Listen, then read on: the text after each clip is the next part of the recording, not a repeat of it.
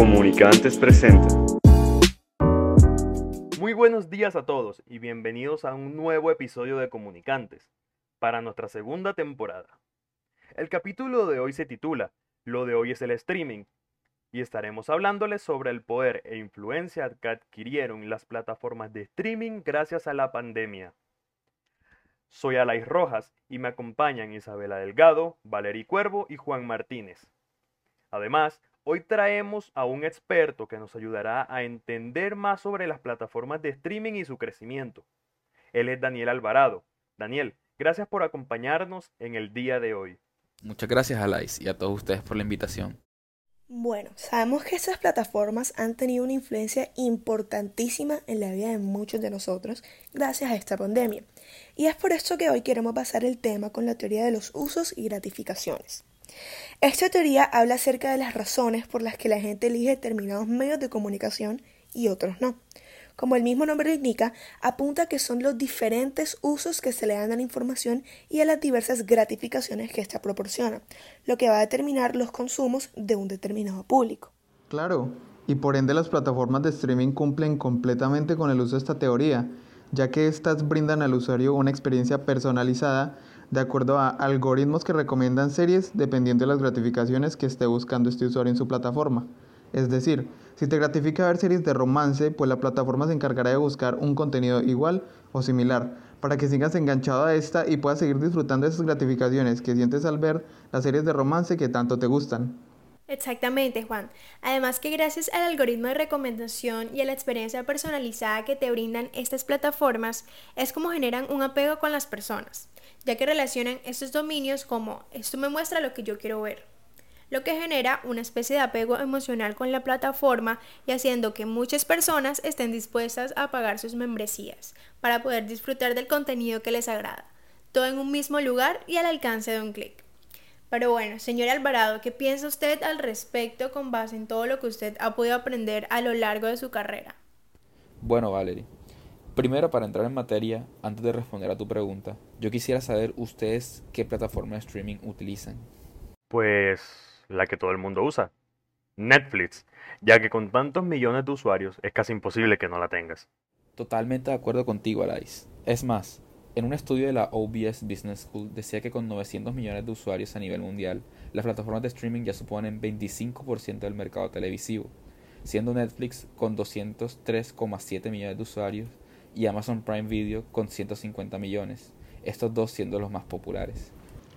Pues personalmente desde que empezó la pandemia utilizo Disney Plus. Me parece que con el monopolio de canales que han comprado y todo el contenido variado que generan, me parece que satisface todas mis necesidades de entretenimiento con películas como las de Marvel y eso. Y a la vez puedo satisfacer lo cognitivo con ESPN, la Geo, que me permiten ver todos los documentales o programas de deportes que a mí me gustan. Por eso es la que más uso. Sabes, ahora que están mencionando estas plataformas, hace poco compré una membresía en Disney Plus. Y bueno, antes ya yo, ya yo tenía Netflix, también tenía Amazon Prime y Apple TV. En resumen, ahora tengo bastante contenido para consumir en mis tiempos libres. Es verdad lo que dice Isabela, porque mira que según un estudio de la OBS Business School, durante la cuarentena el consumo de estas plataformas aumentó hasta el 43% en la franja horaria entre las 11 a.m. y las 12 p.m., siendo este el pico de un incremento considerable entre las 10 a.m. y las 5 p.m. O sea, literalmente lo que es Disney Plus, Netflix, Amazon Prime han tenido un furor increíble que es muy difícil de quitar. De acuerdo contigo, Valerie. ¿Sabes? Yo pienso que el éxito de estas plataformas está en que son sencillas y rápidas de usar.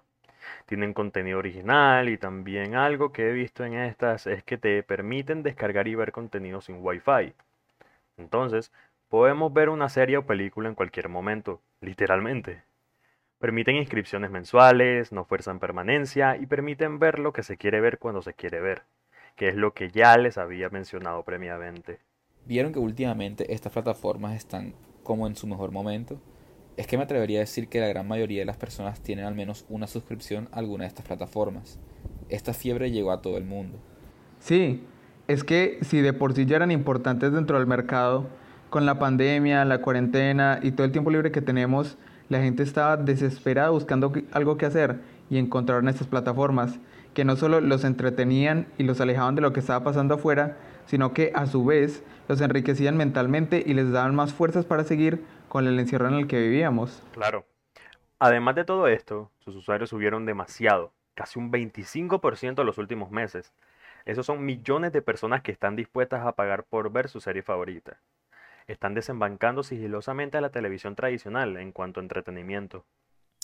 Sí, pero sabes, yo pienso que unos subieron más que otros. Por ejemplo, Netflix, Amazon Prime y Disney Plus son los más populares en el mercado ahora mismo. Porque, por ejemplo, Netflix últimamente está subiendo contenido nuevo casi que diariamente. Disney Plus y sus series de Marvel mantienen a todo el mundo súper ansioso. Y Amazon Prime tiene muy buenas películas y series que la verdad no pasan de moda. Claro, Isabela, eso que dices es muy cierto. Y todos sus aportes han sido muy válidos. Es un hecho que poco a poco lo que conocíamos como la televisión tradicional se está volviendo obsoleta. Cada día estas plataformas crecen más en audiencia. La gran mayoría de jóvenes hoy en día están optando por utilizar estas plataformas como medio de entretenimiento. Ahora la televisión es utilizada por los jóvenes para ver grandes eventos exclusivos como programación deportiva y premiaciones. Totalmente. Y bueno, ya para concluir con el programa el día de hoy, les queremos hacer la recomendación de las películas o series que han estado en tendencia en este mes en las tres principales plataformas de streaming. Empezamos con Netflix, que aunque lo crean o no, uno de sus top 10 es Betty la Fea, que a pesar de ser la novela favorita de nuestros abuelos, nadie le quita el trono. Para los que les gustan las películas de miedo, The Woman in the Window les va a encantar, y está más que recomendada puesto que se encuentra en el número 1 de Colombia. Y por último, les tengo una serie que les va a explotar la cabeza literalmente, protagonizada por Mario Casas, llamada The Innocent. Tiene 8 capítulos que estoy segura que se te va a ir en una noche. Oye, Valerie, tú me has hecho un horario para todo el fin de semana con Netflix. Tampoco nos olvidemos que existen otras plataformas que también tienen un contenido brutal. Por ejemplo, en Disney Plus no es un secreto para nadie que series como WandaVision y también The Falcon and the Winter Soldier nos dejaron con ganas de más. Y es por esto que viene próximamente una serie aclamada por los fans de Marvel. Nada más y nada menos que Loki. Esta serie va a salir al aire en junio 9 del 2021. O sea, ya está aquí a la vuelta. Y las películas tampoco se quedan atrás, porque van a sacar Black Widow o La Viuda Negra, que también tendrá su debut dentro de muy poco, exactamente en julio 9 de este año. Mientras tanto, yo les recomiendo que hagan maratones de películas de Pixar, películas de princesas, de Marvel, documentales, de lo que ustedes quieran, porque variedad es lo que hay. Para Amazon tenemos la serie de animación que terminó hace poco su primera temporada, Invincible. Mark Grayson, de 17 años, es como cualquier otro chico de su edad, excepto que su padre es el superhéroe más poderoso del planeta, Omniman. Mark descubre que el legado de su padre puede no ser tan heroico como parece, y con otras dos temporadas en camino parece que tendremos Invincible por un rato, así que será mejor no atrasarse. Bueno, con estas buenísimas recomendaciones damos por terminado el episodio de hoy de Comunicantes. Muchas gracias por acompañarnos, experto Daniel.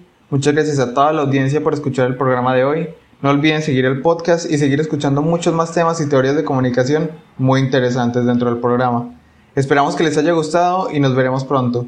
Muchas gracias Isabela, Alais, Valerie por estar aquí y los dejamos con el próximo programa. Yo soy Juan Martínez y esto es Comunicantes. Hasta pronto.